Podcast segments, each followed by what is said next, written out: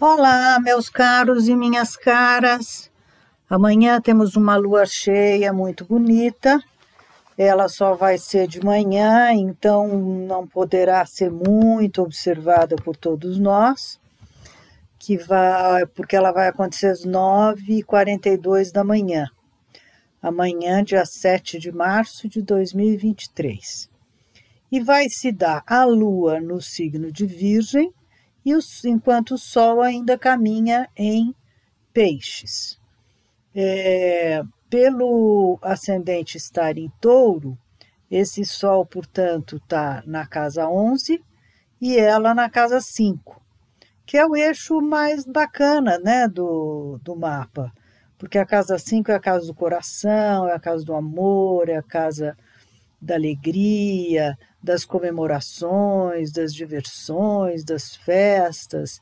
Então, a lua cheia aí, né, tanto hoje, que à noite, quanto amanhã à noite, talvez até quarta, esteja ainda bem redondinha no céu para a gente poder justamente curtir um pouco uma lua cheia que pode ser com os amigos, que pode ser a dois, que pode ser, enfim, a muitos, né? Mas de qualquer jeito é uma lua de muita alegria, tá? O único impasse aí no meio é que o Marte está colocado entre ela e o Sol, né? Entre a Lua e o Sol. Então ele está tentando meter a colher um pouco, né? Na vida dos outros, na vida dos casais e tal. Marte vem, na verdade, fazendo das suas há muitos meses, né? Desde o finalzinho, na verdade, no, no final de agosto, ele entrou em Gêmeos, caminhou para frente dois meses, até final de outubro, aí caminhou para trás dois meses e tanto, até quase meados de janeiro, e agora vem de novo fazendo o mesmo percurso, mas ainda em Gêmeos. E a mais ou menos 20 graus, o que neste caso agora está atrapalhando um pouco tanto o Sol quanto a Lua. Mas não é demais, já teve pior, tá? Uh, o fato é que ele está na casa das finanças, né? Então ele gera na casa das finanças despesas extras, é, enfim, previstos de, de pagamentos com os quais a gente estava contando e que não acontecem, né? E, eventualmente, ele também está regendo a casa 7, que é a casa dos parceiros, dos sócios, dos clientes. Então, a gente pode aí vir a tomar alguns canos, né? De coisas que estavam um pouco previstas e que não vão acontecer. Mas pode ser que ainda aconteçam até mais uh, final da semana, né? Uma lua como essa, um mapa como esse, é um mapa de durabilidade de uma semana, né? Então a gente vai ter é, logo no comecinho uma surpresa muito bacana. Temos lá o ascendente em touro e logo em seguida Urano, que é um planeta justamente que está em touro faz tempo e que tem nos trazido, enfim, surpresas assim imprevistos nesta lua serão muito agradáveis, né? Depois aí a gente no dia seguinte provavelmente tem algum aborrecimento que justamente o bendito Marte está ali na casa 2 para dar uma bela atrapalhada e, eventualmente, como eu disse, atrapalhar parcerias, sociedades, acordos, eh, relação com clientes e tal.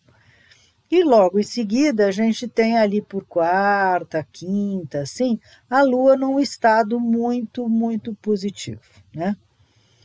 Então, enfim, ainda podemos comemorar muito essa alegria dessa Lua até quarta-feira.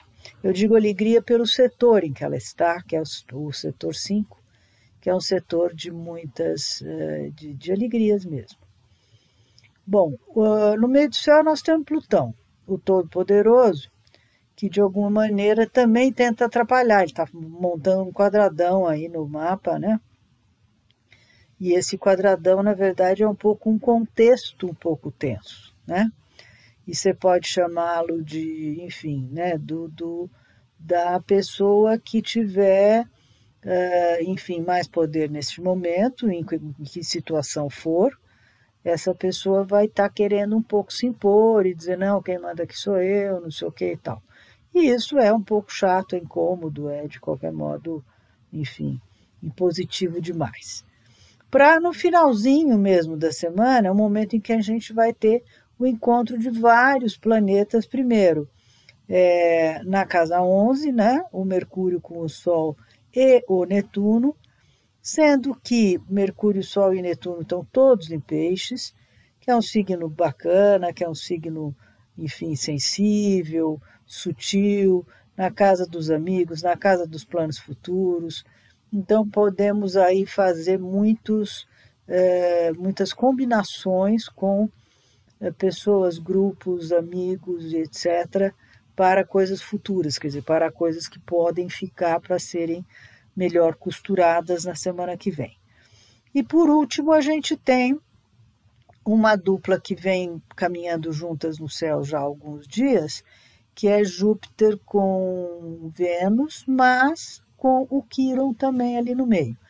Então, são três planetas que juntos nos trazem, é, digamos, um bom agouro, e que, como tem o Quiron no meio, é, eles estão fazendo, falando de um aspecto muito público e talvez de também é, das oportunidades que estão se abrindo aí para que a gente se vacine, para que a gente se cuide, para que a gente, enfim, né, aproveite essa nova onda de vacinação para estar tá todo mundo, enfim, bastante fortinho e invicto caso alguma coisa chegue, né? Então, lá no finalzinho da semana, quem sabe a gente encontra uma horinha de tomar uma vacina, ok? Bom, a regente justamente desse mapa é a Vênus, né? Então, é, ela, por ser o último planeta que está no mapa, nos diz que tudo termina bem. Que então, ali pela segunda-feira, na verdade, quando a semana né, que começa amanhã vai estar tá virando, a gente também vai estar tá começando a semana que vem de uma maneira positiva. Tomara, Oxalá permita que também a próxima semana comece de uma forma uh, positiva e autoastral, ok? Então é isso. É... Não deixem de ler o texto que está lá uh, no site, porque é lá que você encontra as suas dicas pessoais, né? Ou melhor, aqui embaixo do podcast, nesse, nesse texto abaixo. É, leiam tanto as, as previsões mais genéricas quanto as previsões mais pessoais, porque a gente está sempre um pouco mais informado, é legal para estar mais preparado para as coisas que virão, ok? Então, uma boa semana para todos, uma boa lua cheia e curtam bastantemente essa lua, ok? Um abração, tchau.